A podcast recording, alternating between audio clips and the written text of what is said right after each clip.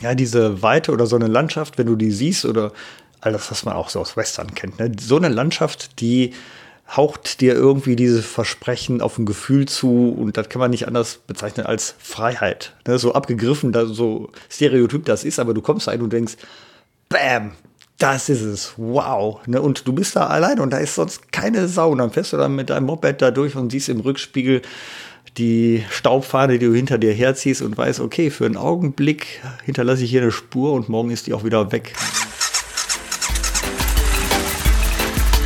Pegasus Reisen. Expeditionen mit den Ohren.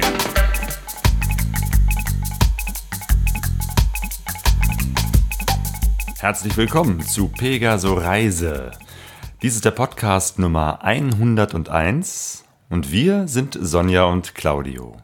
Als ich letzte Woche nach Hause kam, hatten wir Besuch von Dirk Schäfer. Dirk Schäfer ist ja bekannt für seine genialen Vorträge mit den beeindruckenden Fotos und seiner ja unterhaltsamen Art zu erzählen. Dass die Interviews mit ihm zumindest genauso unterhaltsam sind, davon könnt ihr euch gleich überzeugen. Nämlich in dem Interview, das Claudio mit ihm geführt hat über seine Reisen durch die USA. Bei uns zu Gast ist Dirk Schäfer. Grüß dich, Dirk. Hallo Claudio, grüß dich. Du warst in den USA. Sogar zweimal, ne? Genau. Und äh, hast eine Reise gemacht, äh, hast daraus einen Vortrag gebastelt und äh, da muss ich dich erstmal fragen, warum ausgerechnet die USA? Ist das nach all dem, was du so an Abenteuern gemacht hast, nicht sogar schon fast ein bisschen langweilig? das habe ich auch gedacht und äh, ich war da gar nicht für. Ich wollte da gar nicht hin. Ich habe immer gedacht, USA kann ich machen, wenn ich alt bin. Ähm, jetzt kann man sagen, okay, dann ist er alt geworden, aber es kam einfach so, dass äh, meine Liebste mal dran war mit Urlaubsortwahl und die meinte, Mensch, lass uns doch mal in Süden, Südwesten der USA fahren. Ja. Diana hat immer gute Ideen. Ne? Die war doch damals schuld, schuld an der Afrikareise. Richtig, die war auch schon an der Afrikareise da. Und äh, da bin ich mehr oder minder notgedrungen mit hingefahren. Wir waren im Sommer da, also da, wo sie auch gut Urlaub hatte. Und ähm, wir haben da so ein bisschen äh, klassisch sind wir unterwegs gewesen zu den Orten natürlich mit Mopeds, mit unseren hatten wir eingeflogen. Und äh, dann dachte ich, also das ist aber, also vieles kennt man ja so von Bildern. Äh, Grand Canyon hat jeder irgendwie schon mal ein Bild gesehen, auch wenn er noch nicht da war. Aber da gab es viele Orte, wo ich dachte, leck mich am Arsch, ist das geil. Also auch viele Sachen, die so äh, zweitklassig dort sind, das wäre hier immer noch allererste Sahne. Und da habe ich gedacht, da muss ich ganz dringend noch mal hin und äh, das habe ich dann November, Dezember gemacht. Und dann warst du noch mal alleine mit dem Motorrad unterwegs? Da war ich noch mal alleine unterwegs, habe dann nicht mehr das eigene mitgenommen. Es gab dann freundlicherweise einen Hersteller mit Hauptsitz äh, in Bayern, der mir dann freundlicherweise ein Fahrzeug zur Verfügung gestellt hatte. Der hat vielleicht auch nicht ganz damit gerechnet, wie viele Kilometer da zusammenkommen. Aber ich habe das Motorrad halt abgegeben. Das ist ja auch nicht üblich bei mir, aber es ist in einem Stück wiedergekommen. Sehr gut. Ja, du warst unterwegs in Kalifornien, Nevada, Utah, Colorado, Arizona. Alles Ecken, äh, die, wo ich noch nie war. Das heißt, du musst bei Null anfangen. Ähm, aber ich habe zumindest auf der Karte gesehen, das ist so der Südwesten, äh, Westküste und so ein bisschen ins Landesinnere. Genau, das, ähm, wenn man es grob sehen will, ähm, Pazifikküste und zwar da, ähm, It Never Rains in California. Das, äh, suggeriert, das suggeriert ja immer, da scheint immer die Sonne. Das ist auch vielfach der Fall. Die nächste Konsequenz hat man gar nicht so vor Augen. Da ist viel Wüste außer an der Küste bis zur Sierra Nevada und danach ist trocken. Und dann wird es auch wenig besiedelt und wenn man, ich hatte mal so ein nächtliches Satellitenbild aufgetan von USA und das ist ganz witzig zu sehen. Da geht genau auf der Hälfte der USA geht wie so eine Linie durch. Die östliche Hälfte ist total beleuchtet, total viele Städte, große Ballungsräume und nach Westen hin ist fast alles duster. Da ist nichts außer wieder an der Pazifikküste und natürlich so ein paar Zentren wie Phoenix in Arizona oder Salt Lake City, so ein paar größere Städte. Und dazwischen ist eigentlich das große Nichts. Und das sind dann eher wüstenhafte und natürlich äh, für Landwirtschaft zum Beispiel schwierige Gebiete, weshalb sich da auch nie besonders viele Leute ähm, angesiedelt aufgehalten haben. Und das ist natürlich so eine Sache, die ich immer interessant fand. Da, wo wenige sind, da muss ja trotzdem was sein. Ne? Und was hast du gefunden? Ja, wenig. Also jetzt nicht wenig. also was auf jeden Fall da war, ist äh, viel Landschaft natürlich und Also wirklich, äh, ich meine, klar, jeder hat vom Grand Canyon gehört und so, äh, oder Sierra Nevada, aber da sind auch äh, so viele abgedrehte Landschaftsformen und auch äh, Naturereignisse, die man heute auch dort noch nacherleben kann. Ähm, das ist einfach vollkommen abgedreht, ne? vollkommen abgedreht und das ist so ein bisschen wie, ähm, weiß nicht, wenn man Harry Potter Fan ist und man hätte nur den ersten Band gelesen. Ne? Oder, weiß nicht, wenn irgendjemand äh, mal nach Rom gefahren ist und er behauptet, er kennt Italien. Ne? Das mhm. ist nicht so. Ich behaupte jetzt nicht, dass ich den Südwesten der USA kenne, aber da gibt es so viele wirklich geile Sachen zu sehen und natürlich auch vollkommen ungewöhnliche, bemerkenswerte und zum Teil auch absolut abgedrehte Typen kennenzulernen. Und äh, das ist mir natürlich auch immer eine Freude, solchen Leuten, ähm, ich hätte fast gesagt, ins offene Messer zu laufen. Ne? Also das kann man nicht provozieren. Man, ich weiß das ja auch vorher nicht, ne? aber ich glaube, auf Reisen kann man so eine Offenheit entwickeln, äh, dass sowas auch passiert. Ne? Also dass man solchen Leuten auch begegnet äh, oder sich quasi von denen treffen lässt. Ne? Also man hängt irgendwo rum und auf einmal kommt einer auf einen zu, den man hier vielleicht nie, auch wenn er auf der Straße an einem vorbeiging, dem würdest du nicht, mit dem kommst du nie ins Gespräch, aber da passiert das dann. Ne? Und da gab es äh, schon sehr bemerkenswerte Begegnungen. Ja gut, vielleicht auch, weil äh, du oder ihr äh, zusammen äh, als Reisende auf Motorrädern auch nochmal eine Attraktion seid, die man eher anspricht als wie einen ganz normalen Menschen zu Hause. Ähm, ja, also als ich äh, mit Jana da gewesen bin, war das schon so, äh, aber noch stärker ist das äh, beim Allein. Vielleicht auch, weil das eigene Bedürfnis natürlich nach äh, Kommunikation, insbesondere in einsamen Gegenden, ein bisschen größer wird. Ähm, und ich bin jetzt auch nicht der, der äh, also alle Leute einfach so aus sich heraus äh, anspricht. Ich bin jetzt nicht kommunikations- oder menschenscheu, aber ich weiß nicht, auch im, im Death Valley, da liefen so drei Typen rum, das war in so einem Roadhouse. Ähm, und da dachte ich, was für geile, coole Typen, aber auch schon älter und wo du merktest, also die, dem machst du kein X für ein U vor. Ne? Also die haben schon Lebenserfahrung gesammelt, da wirst du wahrscheinlich von träumen und vielleicht willst du auch gar nicht alle von deren Erlebnissen so wirklich wissen. Was waren denn das für Typen?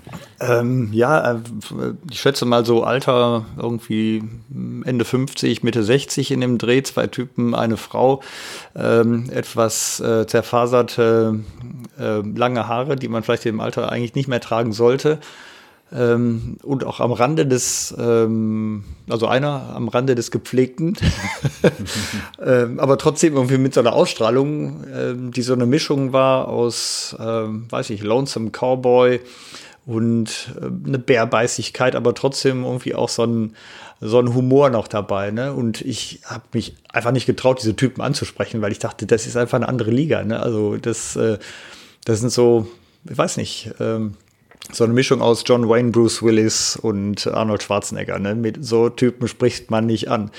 Und dann habe ich irgendwann gezahlt und bin rausgegangen äh, zum Moped und will losfahren. Und da kommt genau dieser Typ, dieser am Rande des Gepflegten, kommt auf mich zu und sagt, Hi mate, cool bike, ey. und denkst, okay, äh, die Gelegenheit musst du jetzt natürlich nutzen. Und das Ende vom Lied war, dass er sagte, ähm, also wir haben dann, weiß nicht, eine halbe Stunde lang gequatscht und er sagte, äh, ich glaube, du musst unbedingt mal bei mir vorbeikommen. Ich wohne ja in der Nähe vom äh, Death Valley in, in, so einem kleinen Ort. Kieler heißt der, komm mal vorbei. Und als ich da vorbeigekommen bin, da ging die Geschichte los. Magst du dir erzählen? Ja, klar. Ähm, also jeder hat ja eine Vorstellung davon, wenn du jemanden triffst, ähm, wie der ist. Ähm, also man macht ja seine Schubladen auf ne? und du hast irgendwie so eine Vorstellung davon, äh, wie der ist, wo der wohnt, was der tut oder eben auch nicht tut.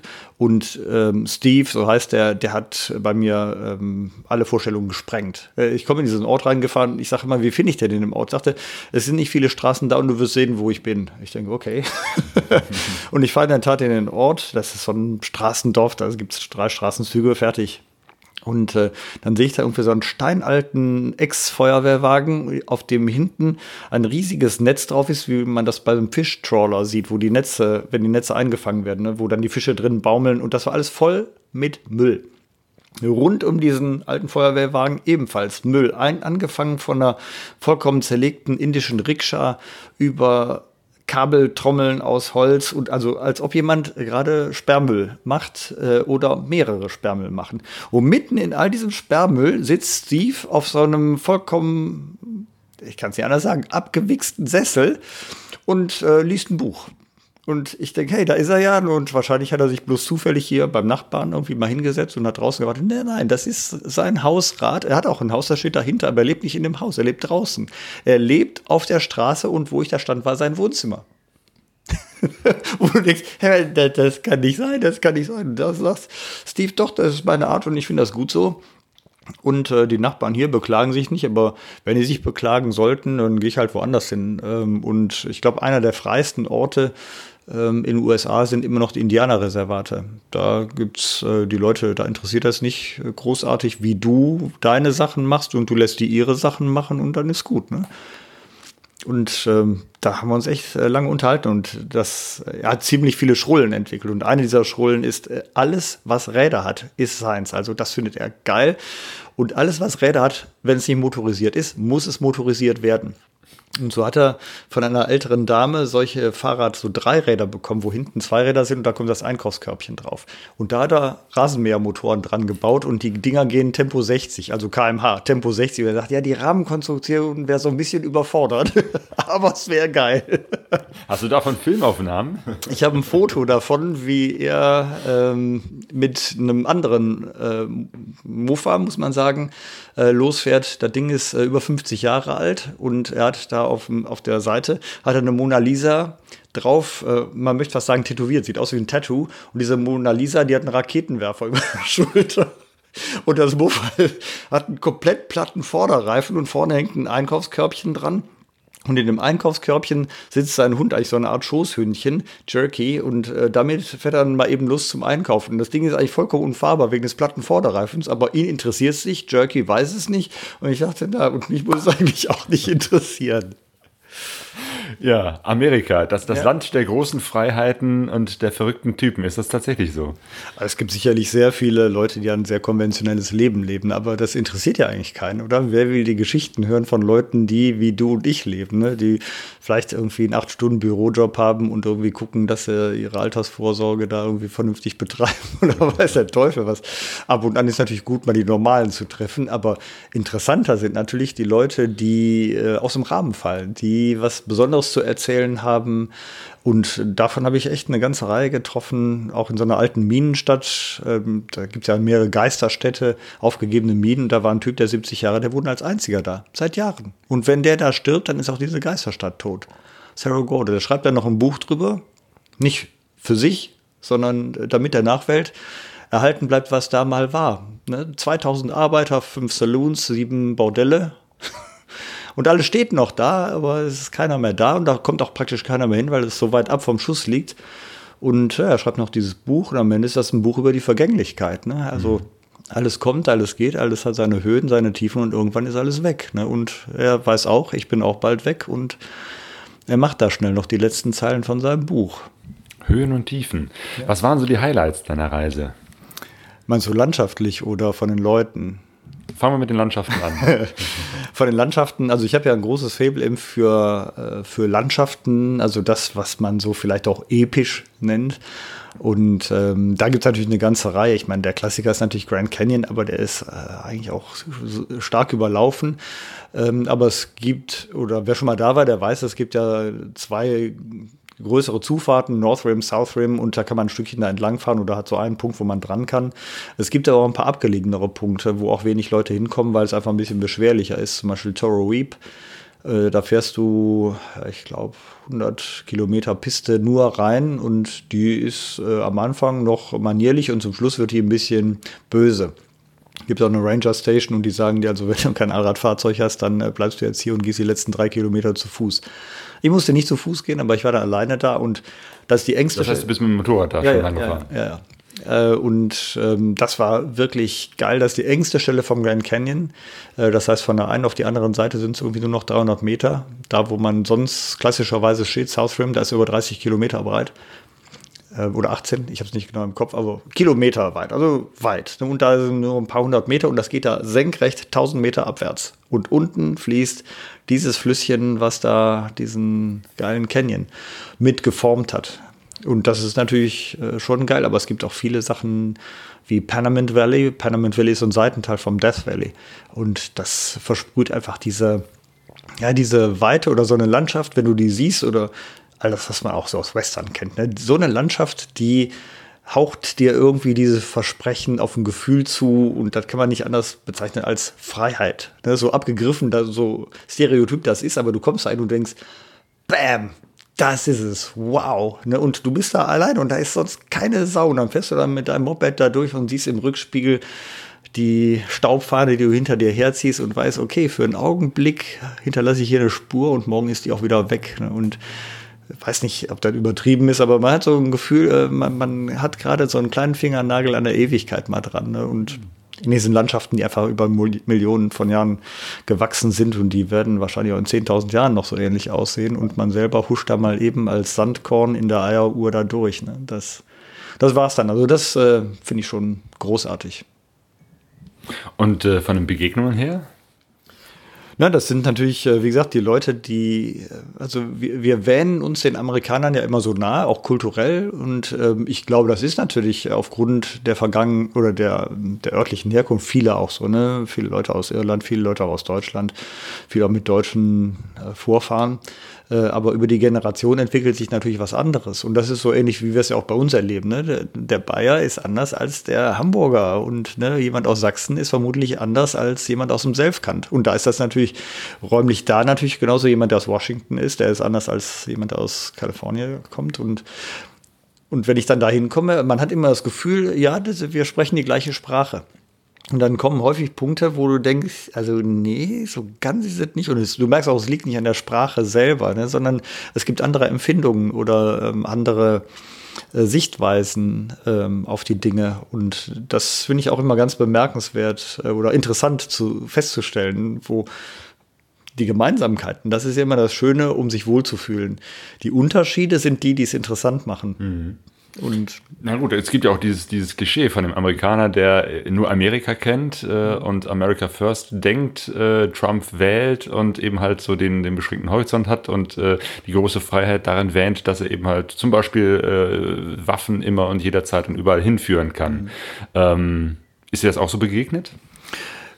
Ähm, also ich hatte wenn man jetzt einfach immer nur so guckt, äh, also wenn man einfach so sehend wahrnimmt, ne, dann gibt es natürlich viele Stereotype, wie zum Beispiel, dass in den, in den riesigen Supermärkten da natürlich bergeweise Zeugs rausgeschleppt wird, wo du denkst, muss man das wirklich essen oder kann man das essen? Und das schlägt sich bei einigen natürlich auch figürlich nieder, wobei ich glaube, Kalifornien zum Beispiel gilt ja so ein bisschen auch als diese Fitnessregion. Also viele Leute sind da einfach auch körperlich echt äh, cool drauf. Also auch Leute, die ein Alter erreicht haben, wo ich denke, okay, wenn ich da mit dem, in dem Alter noch so gut aussehe wie die, dann dann äh, würde ich mich freuen und ich glaube, dazu kommt es nicht. Ähm, und ich habe aber auch viele Leute getroffen, die durchaus äh, sehr weltgewandt waren, die auch viele Erfahrungen gemacht haben in anderen Ländern, die auch weit drüber raus waren, über das, was eben dieses Klischee angeht. Ähm, und natürlich ein Klischee ist natürlich deshalb ein Klischee, weil man es häufig bestätigt findet. Aber da ist natürlich auch interessant zu sehen, ja, wo, wo sind denn die anderen? Gibt es die auch? Und ich musste nicht danach suchen, die sind mir auch so begegnet. Und es gab, gab natürlich auch viele Leute, die sagen, also äh, Trump ist äh, eine Katastrophe für dieses Land. Ne? Jetzt aus unterschiedlichen Gründen, ne? für den Tourismus zum Beispiel äh, oder auch für die Repräsentation nach außen. Ne? Was denkt die Welt denn von uns, wenn wir mit so einem Kerl an der Spitze ähm, dastehen und er da seine Sachen über Twitter verbreitet. Ne? und, ähm, Steve, dieser Typ äh, aus dem Sperrmüll, der sieht sich selber auch als Künstler und in seinem Vorgarten aus Sperrmüll hat er auch eine, bei uns würde man sagen, wie so eine Karnevalsfigur, in einem Kölschen Karneval, wie die mitgelaufen hat, hat Trump so eine Trump-Figur gemacht und die steckt im Sträflingsanzug. Ne, weil er meint, der Typ gehört hinter Gittern. Und dem hat er noch einen Slip angezogen, also über die Sträflingsmontur und hat auf den Slip geschrieben XXS. Also sehr klein, um einfach zu signalisieren, da steckt echt nichts hinter. Ne? Also, und da steht er im Vorgang, das ist für jedermann sichtbar. Ne? Und das Ding ist auch unbeschädigt. Ne, das, ähm, das sind aber nicht nur die abgedrehten Typen, die so sind. Ne? Ich habe mich auch mit einer Reihe von Leuten unterhalten, wo man denkt, ja, okay, das sind so die normalen Menschen, die sagen auch, ähm, ja, ich habe ähm, Bernie Sanders gewählt. Das ist ja aus amerikanischer Sicht fast Kommunist. Ne? Das wäre hier vielleicht SPD oder so. Ne? Und ähm, alles andere sagt, er kann überhaupt nicht gehen. Wenn wir in dieser Gesellschaft in irgendeiner Form vernünftig zusammenleben wollen, dann kann es nicht auf Konfrontation hinauslaufen, sondern wir brauchen Kooperation. Und ähm, Ja, das fand ich ganz interessant. Ähm, natürlich einige Stereotype bestätigt zu finden, aber da ist langweilig. Interessant ist zu sehen, okay, was ist anders und ne, die, die zu treffen. Und ähm, wie gesagt, ich habe das nicht drauf angelegt, das ist mir einfach widerfahren und das fand ich auch äh, ganz hübsch mhm. zu erleben. Äh, gut zu erleben, auch fürs, äh, für die eigene Sicht der Dinge. Ne? Jeder erlebt es anders, ich habe es so erlebt. Dinge anders zu sehen und äh, anders zu begegnen, als man es sonst kennt, äh, ist, glaube ich, auch fotografisch nicht so einfach. Zumindest stelle ich mir das so vor. In den USA, weil da ja schon so viele Fotobände und, und äh, auch Vorträge gibt es davon. Also es, es gibt so viele Bilder, so viele auch fantastische Fotos äh, von äh, den USA. Ähm, jetzt ist das Fotografieren natürlich deine große Stärke und das, was du so gerne machst und äh, worüber du auch Vorträge zeigst. Ist es dir gelungen, trotzdem ein paar besondere Bilder aus den USA mitzubringen? Ja, das liegt natürlich immer im Auge des Betrachters. Ähm, also ich habe natürlich immer das Gefühl, ähm, ich, ich versuche es so lange, bis mir das Bild gefällt, was natürlich nicht immer gelingt und äh, in einem überschaubaren Zeitraum von einer ähm, Reise, die zwar mehrere Wochen gedauert hat, aber natürlich ein riesiges Stück Land am Ende bestreicht. Ne? Von der Küste bis nach Denver sind es, ich weiß nicht, 1500 äh, Kilometer Luftlinie. Also so von hier bis Rom und noch ein bisschen weiter wahrscheinlich. Ähm, da kann einem natürlich nichts Umfassendes gelingen. Aber ich bleibe ja auch dabei, es ist eine Reise und ähm, der Ansatz ist, auf dieser Reise zeige ich das, was ich da sehe, gesehen habe und auch die Leute, denen ich begegnet bin.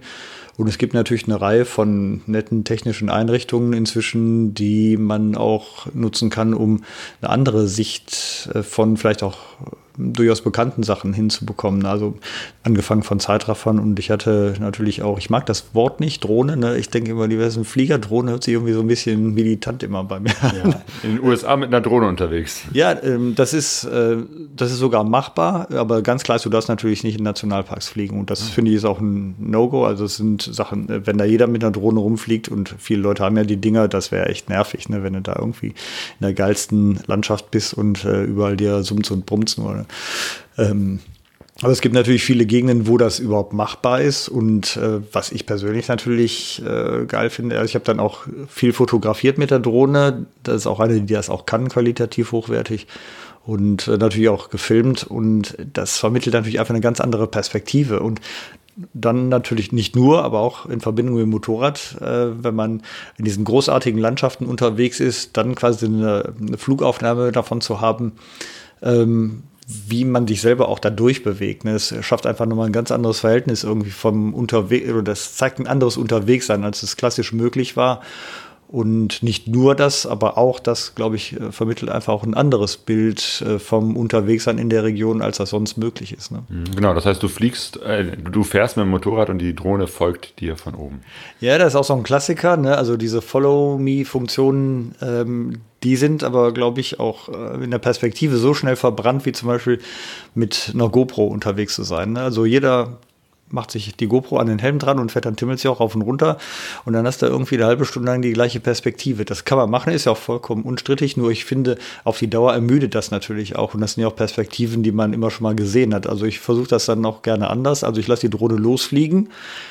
Ähm, die fliegt dann mit einer konstanten Geschwindigkeit in eine Richtung und ich fahre dann durchs Bild. Äh, das ist natürlich ein bisschen, ähm, erfordert ein bisschen Timing und äh, das geht auch öfter schief. Also jetzt nicht, dass die Drohne abschmiert, äh, sie ist mir auch nicht abgeschmiert, erfreulicherweise, und birgt natürlich ein höheres Risiko, weil keiner da ist, der eingreifen kann. Also ich bin ja allein unterwegs, das heißt, äh, wenn ich fahre und das Ding fliegt, dann habe ich das quasi auf die Reise geschickt und wenn ich das irgendwie stoppen will, muss ich erstmal selber anhalten, äh, um wieder an die Fernbedienung dran zu kommen, die bei mir im Tankrucksack ist und, ähm, ne, und so weiter und so weiter. Also ähm, kann man auch nicht überall machen.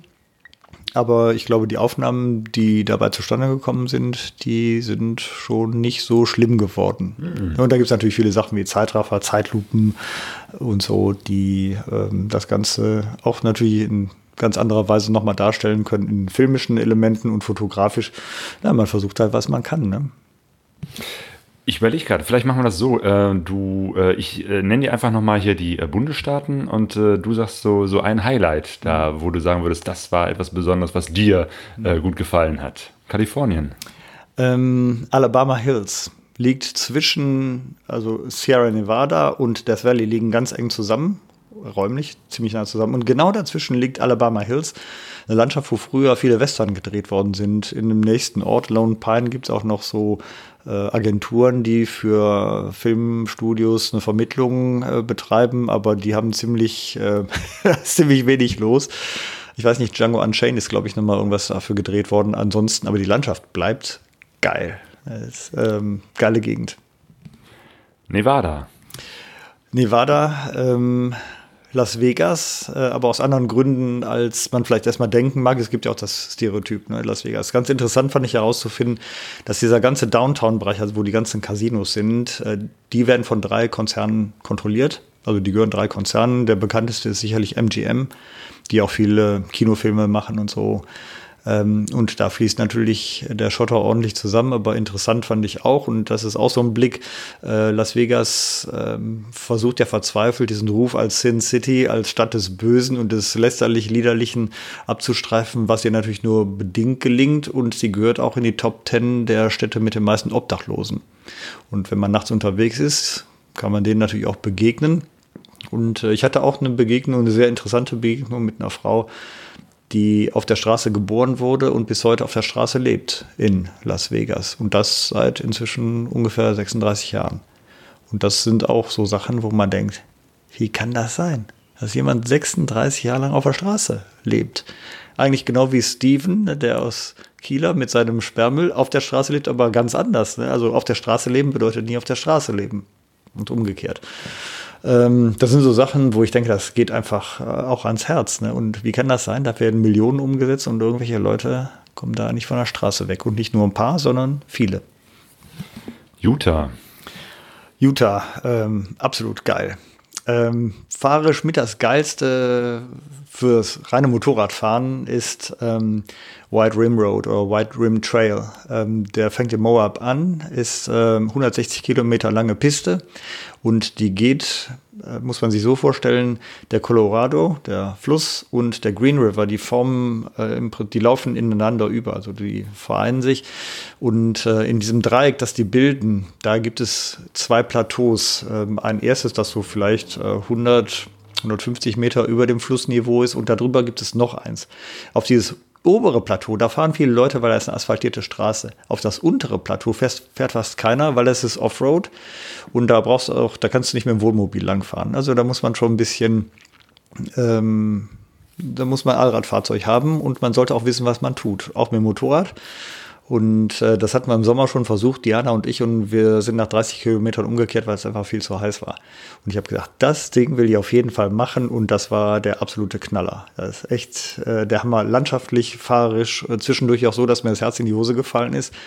Kommst um, äh, um eine Kehre rum und auf einmal geht das da derart steil bergauf und du hast null Anlauf und mit der voll beladenen Karre dann da hoch. Ich habe echt gedacht, okay, wenn es hier schmeißt, ich war ja alleine und da ist auch fast keiner mehr unterwegs im Winter, dann äh, wäre das interessant geworden. Aber hat alles gut gegangen und das war eine der, eines der geilsten Erlebnisse, die ich irgendwo einreihen würde in, weiß nicht, Sahara-Durchquerungen, ähm, irgendwelche abgedrehten Sachen im Atlasgebirge in Marokko oder sonst wo. Echt super. Deine Karre, genau. Du warst mit dem Motorrad unterwegs äh, mit äh, Gepäck, äh, weiß ich nicht, hast du gezeltet? Hattest du äh, auch Zelt, Schlafsack, Kocher, alles dabei? Ähm, Zeltschlafsack hatte ich dabei, auf den Kocher ähm, verzichte ich häufig. Da hatte ich so einen Mini-Kocher dabei, den man einfach, das war ein Ding, das so groß wie eine Streichholzschachtel. Und wenn man es auseinanderklappt, passt das auf diese Gaskartuschen drauf. Äh, das hatte ich mit, wobei ich gerne auch in äh, Cafés, Bars und so weiter gehe, weil da lernt man Leute kennen. Ne? Auch gerade in abgelegenen Ecken äh, trifft man da viele Leute. Zelt hatte ich auch dabei. Ich habe auch viel gezeltet. Äh, zwischendurch in Colorado, rauf zur Quelle vom Colorado waren es da minus 22 Grad. Grad. Äh, da habe ich dann gedacht, ach, also und auch geschlossene Schneedecke über viele, viele Kilometer. habe ich gedacht, okay, Leiden in allen Ehren, aber da habe ich mir für einen Tag dann auch ein Auto gemietet und ähm, habe dann auch in Motels äh, übernachtet, weil es zum Teil einfach scheißen kalt wurde. Und ich hatte jetzt keine Winterausrüstung dabei und dauernd Winterzelten ist natürlich auch irgendwie eine stramme Sache. Kann man machen. Ähm, aber ich bin ja der bekennende Warmduscher. also ähm, ich kann auch ein paar Tage hintereinander im Zelt im Eiskalten pennen, aber irgendwann habe ich das Gefühl, okay, ich brauche mal wieder ein bisschen Wärme. Ne? Und wenn du da auf dem Moped auch die ganze Zeit frierst, dann wird es irgendwann auch so ein bisschen unattraktiv. Mhm. Ja. Also ich habe da, mache da keine Religion draus. Ne? Ich penne im Prinzip überall, wo sich irgendwie anbietet und war auch bei Leuten schon mal eingeladen. Und das war so eine bunte Mischung aus viel Zelten, dann waren Motels und äh, schon mal bei irgendwelchen privaten Leuten eingeladen. Hm. Ja gut, aber das heißt, du hattest auch schon mal viel Gepäck dabei, was äh, für die Offroad-Passagen vielleicht nicht so äh, angenehm war. Ja, yep. kann man so sagen. Also ich habe, ähm, glaube ich, technisch so ein bisschen Aufwand betrieben. Ähm, ja, und Kameraequipment. Ja, ja. Äh, filmen, fotografieren, Drohne. Ja, es, also ich hatte zwei Fotokameras dabei, eine Filmkamera, die Drohne, zwei Stative und dann so ein, so ein Dolly-Schlitten. Das ist so eine, muss man sich wie so ein... Ähm, ja, wie so eine Mini-Eisenbahn vorstellen, äh, auf der so ein Schlitten gleitet, mit dem die Kamera bewegt wird für bewegte Zeitraffer und so. Und das Ding ist aus massivem Metall, also es, da hat man ordentlich was dabei und die Drohne ist jetzt auch nicht so eine faltbare kleine, weil die macht nicht so gute Fotos, sondern ist eine größere, die geht dann ins Topcase rein und äh, ja, du hast ordentlich Zeugs dabei. Also ich glaube, würde ich meine ganzen Technik-Krimskrams, Laptop und so und die ganzen Ladegeräte und Akkus einmal rausschmeißen, da würde ich äh, mit, wäre ich sehr leicht unterwegs eigentlich. der Technik-Krimskrams, der macht dann, der haut da ordentlich in die Waage, ja. ja. Warst du äh, trotzdem hin und wieder auch Offroad unterwegs? Ja, ziemlich viel sogar. Ich bin, ja, das war eigentlich auch der Ansatz. Ne? Also das, äh, wenn man sagt Backcountry, ähm, habe ich sehr viel gemacht und das war auch immer super. Ne? Also Death Valley zum Beispiel, wo man sommertags ja gar nicht so lange bleiben kann, gibt es auch viele Pisten und ähm, da bin ich jetzt, weil die Temperaturen angenehm waren, bin ich da auch viel Pisten gefahren, zum Beispiel zu den Moving Rocks. Das ist so eine 30 äh, oder 40 Kilometer lange Piste, die ist auch wirklich böse, wo sich viele Leute Platten einfahren, weil die Steine einfach so spitz sind ähm, das ging da gut. Äh, oder eben ähm, entlang des Lake Powell, der ist so 100 Meilen, glaube ich, ungefähr lang zwischen ähm, dem Damm und der nächsten Brücke. Und da geht auch eine super geile Piste lang nach Escalante und das ist einfach geil. Ne? Also da habe ich mich manchmal gefragt, diese ganzen Jungs, wie ich ja auch, ne, die gern nach Tunesien, Algerien und so weiter gefahren sind, die ganzen Wüstenfüchse, die jetzt ganz schlecht können, weil es politisch einfach so schwierig ist, ähm, das wäre einfach noch eine geile Gegend, ne, wo es häufig einfach sehr ähnlich ist, auch strukturell sehr ähnlich. Ähm, nur wenn man dann irgendjemand trifft, man spricht schnell die gleiche Sprache. das macht einfacher. Und es gibt ein Bier abends, wenn man will. Das Kalte. Sehr gut. Genau. Äh, Colorado. Colorado. Ähm, also die ähm, Rocky Mountains nicht schlecht. Äh, vielfach erwartet man vielleicht was Alpines, was sie am Ende in der Form nicht bieten. Ähm, von den Leuten her fand ich es äh, sehr cool und da ist zum Teil noch so eine Wild-West-Atmosphäre, natürlich auch ein bisschen künstlich ähm, aufbereitet, die aber, wie ich finde, nicht so überbordend ist, zumindest nicht an, zu den Zeiten, als ich da war. Ähm, Silverton zum Beispiel, ähm, da gibt's, da endet der Asphalt an der äh, mit dem Erreichen des Städtchens. Ne? Dann hast du wieder diese diese Wege, die halt durch diese Westernstädtchen führen, die man aus jedem blöden Film kennt. Ne? Du denkst, hey, warum, warum macht ihr das? Warum macht ihr keinen Asphalt rein? Nee, macht man halt nicht. Das ist halt auch ähm, Stilmittel. Ähm, und einfach coole, coole Städtchen.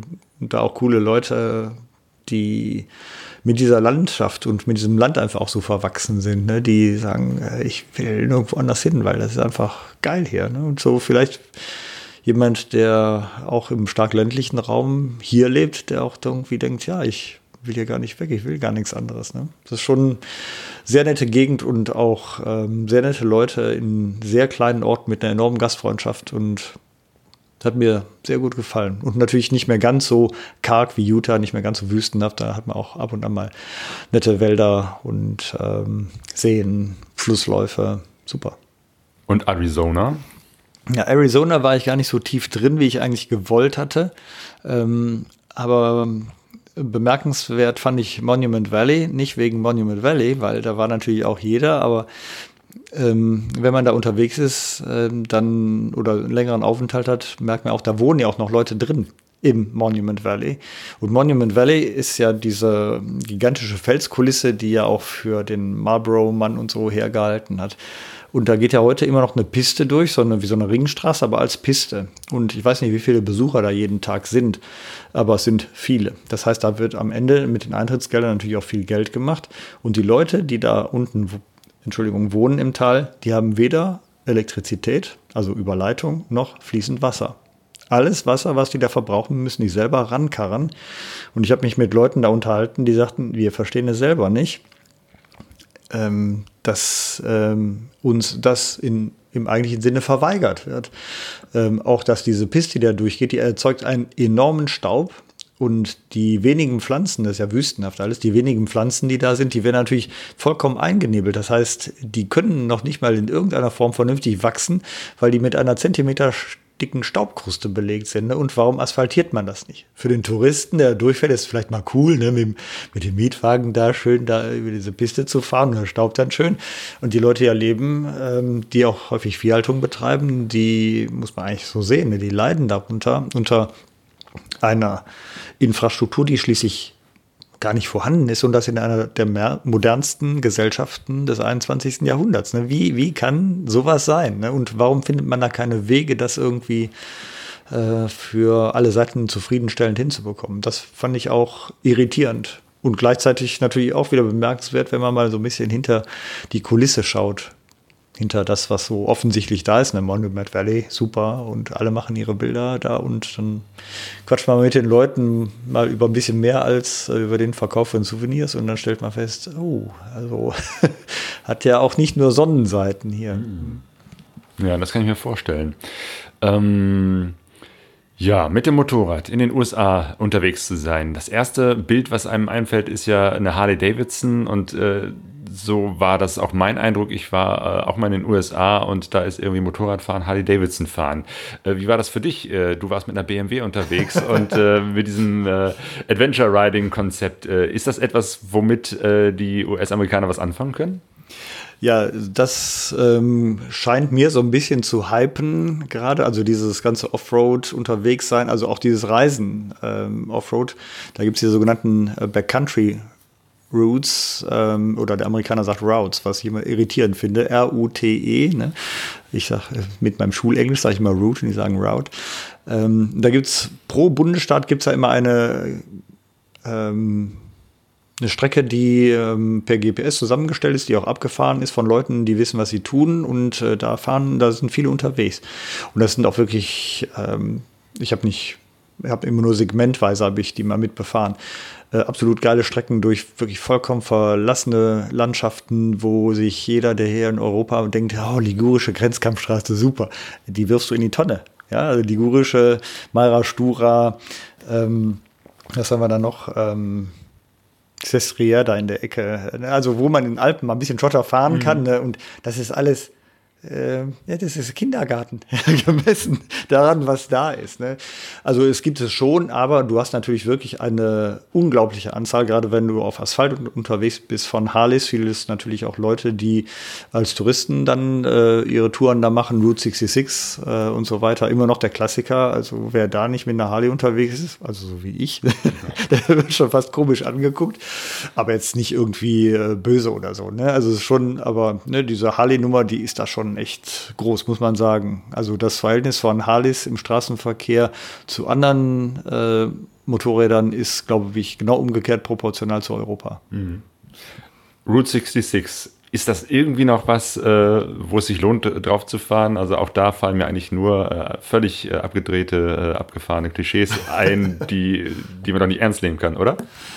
Also ähm, ich wollte da nie hin, Route 66, äh, weil ich dachte, ach mein Gott, irgendwie, ne, was soll das? Ähm, wobei, das war auch nur so ein Stereotyp. Ne? Ich denke da nur eine lange gerade Straße und was ist beim Motorradfahren uninteressanter als die lange gerade Straße? Ja. Ähm, südlich vom Grand Canyon geht die vorbei, geht Richtung Los Angeles und ich bin im Sommer mal drauf gewesen und dachte, oh, ich glaube, das brauche ich wirklich nicht. Ähm, man kommt in Orte, wo jedes Café die Aufkleber, die T-Shirts und die Fähnchen Route 66 verkauft und äh, dann fährt man da lang und denkt, okay, das ist jetzt Route 66, aber das ist da irgendwie auch so ein bisschen ja nur noch äh, das Leben von der Erinnerung an eine Geschichte, die gar nicht mehr existiert. Und dann habe ich ein bisschen tiefer gegraben, habe mich auch länger aufgehalten in so einem komischen Ort, Kingman heißt der. Und äh, da fand ich eigentlich, da war die Demontage des amerikanischen Traums zu besichtigen. Also Kingman liegt auch auf der Route 66 und da ist einer der größten Flugzeugfriedhöfe der Welt. Das heißt, da werden Flugzeuge reingeflogen und die werden da komplett demontiert. Und da stehen hunderte, wenn nicht tausende von Flugzeugen oben und zwar alle die gleiche Sorte zum Teil. Ne? Da stehen auch DHL-Flieger, ne? die gelben Postflieger von hier, ne? die stehen da, da stehen 20, 30 Stück hintereinander, alle die gleichen, schon alle die Triebwerke raus und die sind da einfach nur noch, die warten auf ihre Verschrottung in einer unglaublichen Anzahl und gleich daneben Autofriedhöfe von einer gigantischen Größe.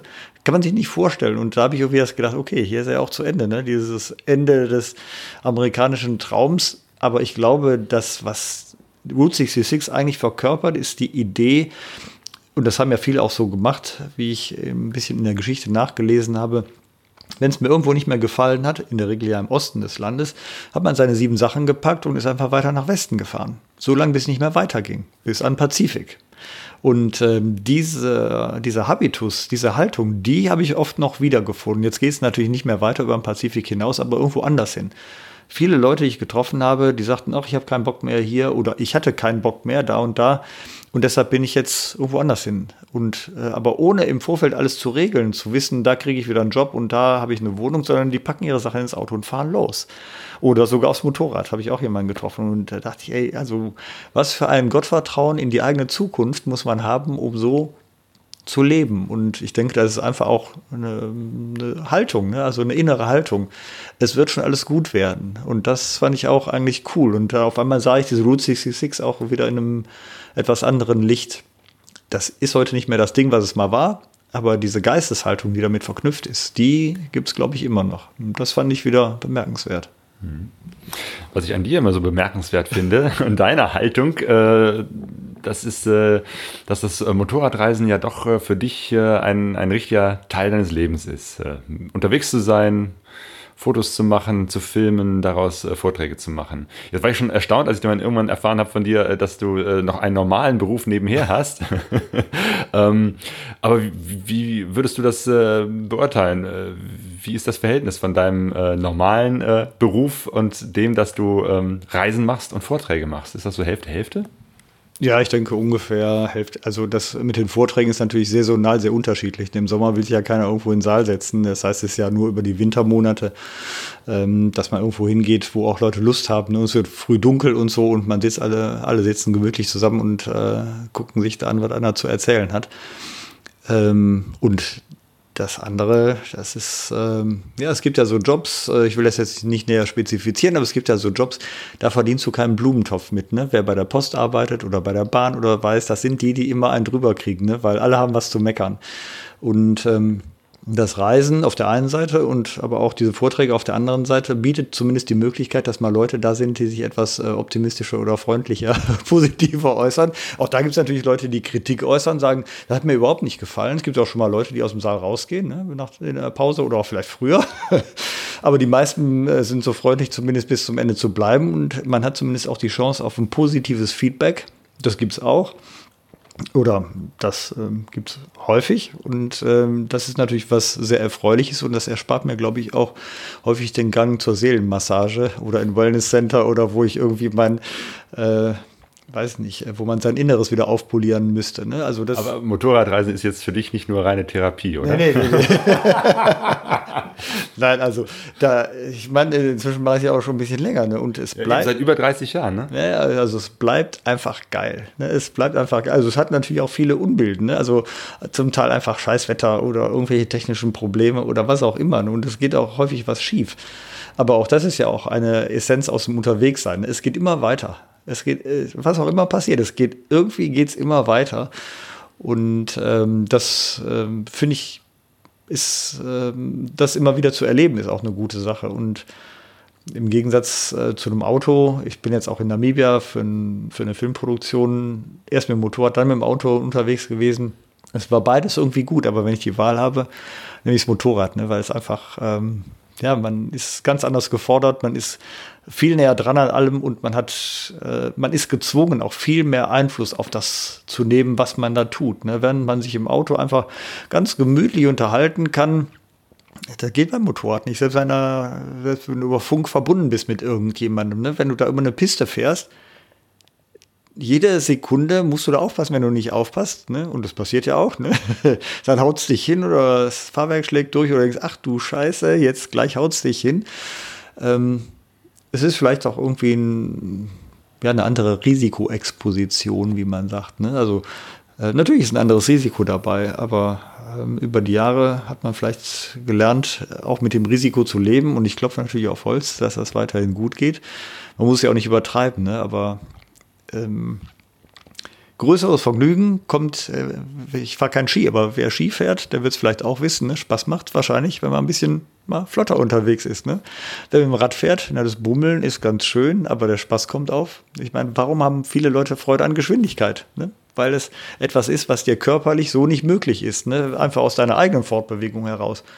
Aber Fahrradfahren ist schneller als gehen. Autofahren ist schneller als Fahrradfahren. Also das Motorradfahren bleibt deine Leidenschaft. Auf jeden Fall. Auf jeden Fall.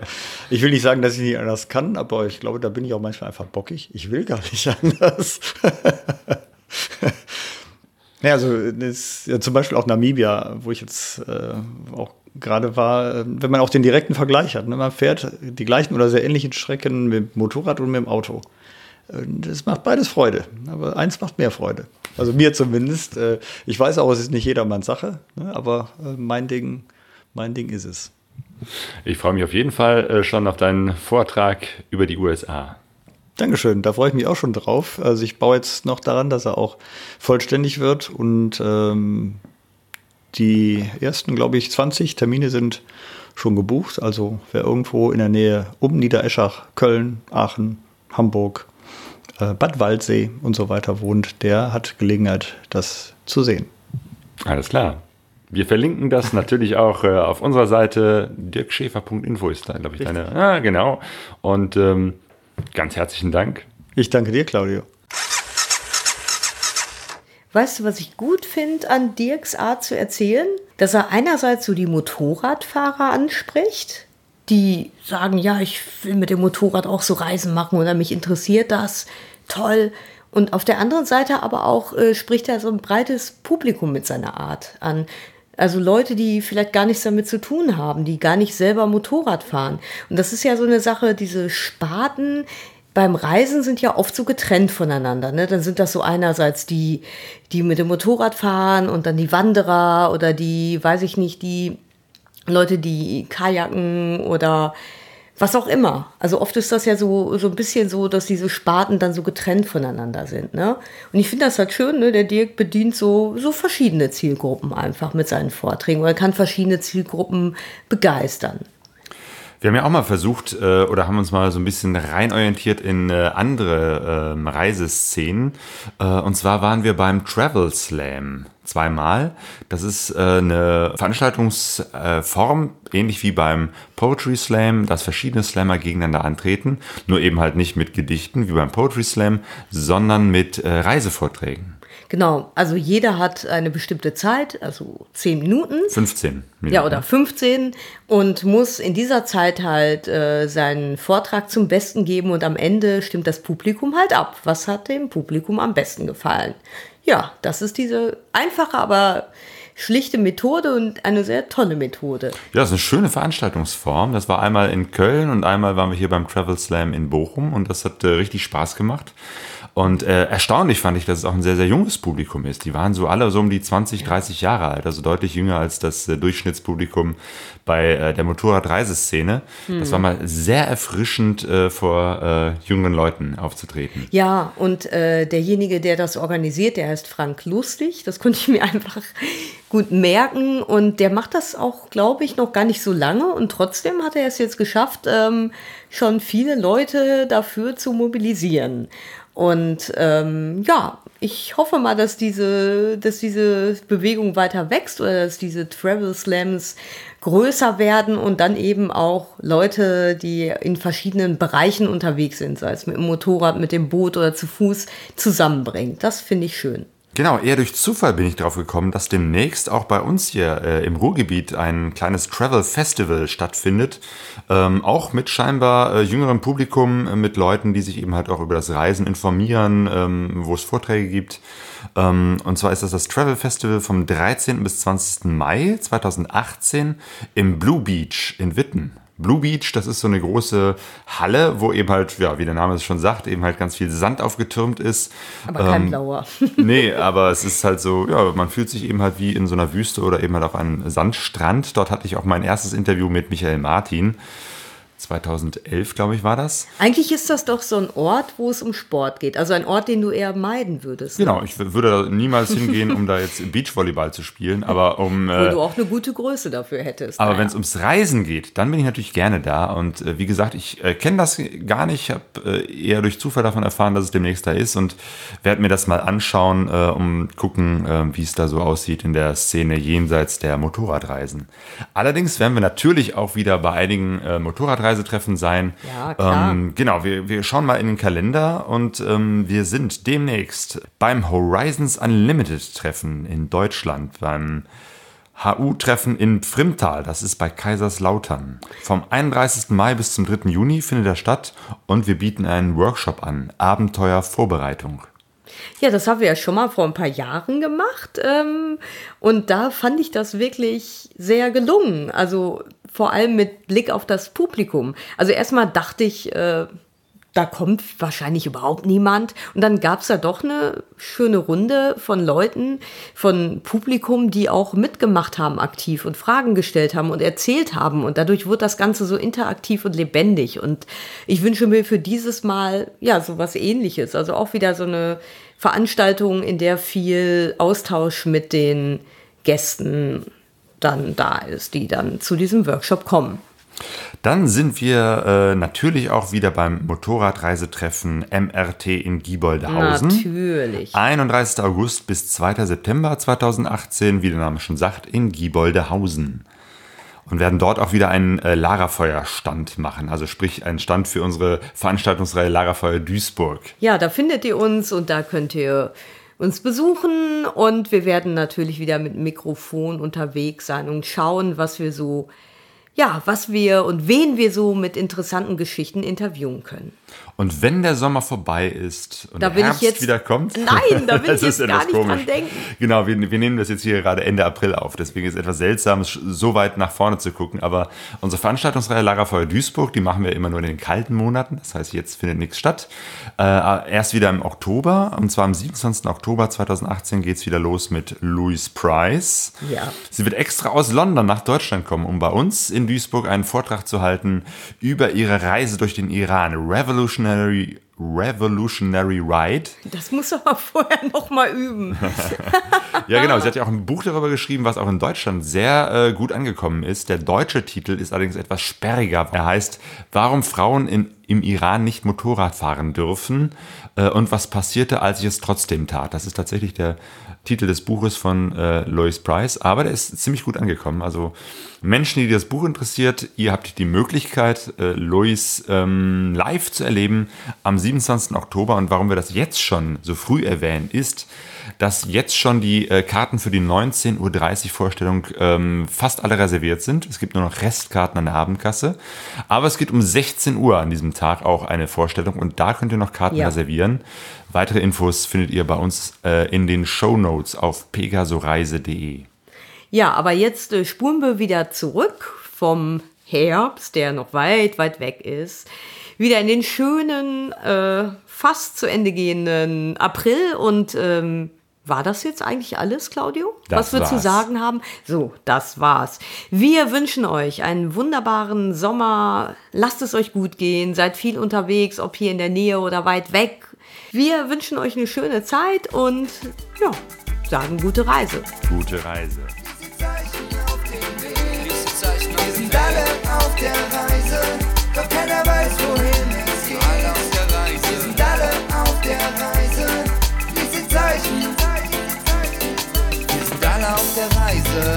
der Suche, die Sehnsucht ist unser Motor. Wir kennen uns nicht, sitzen doch pegasoreise.de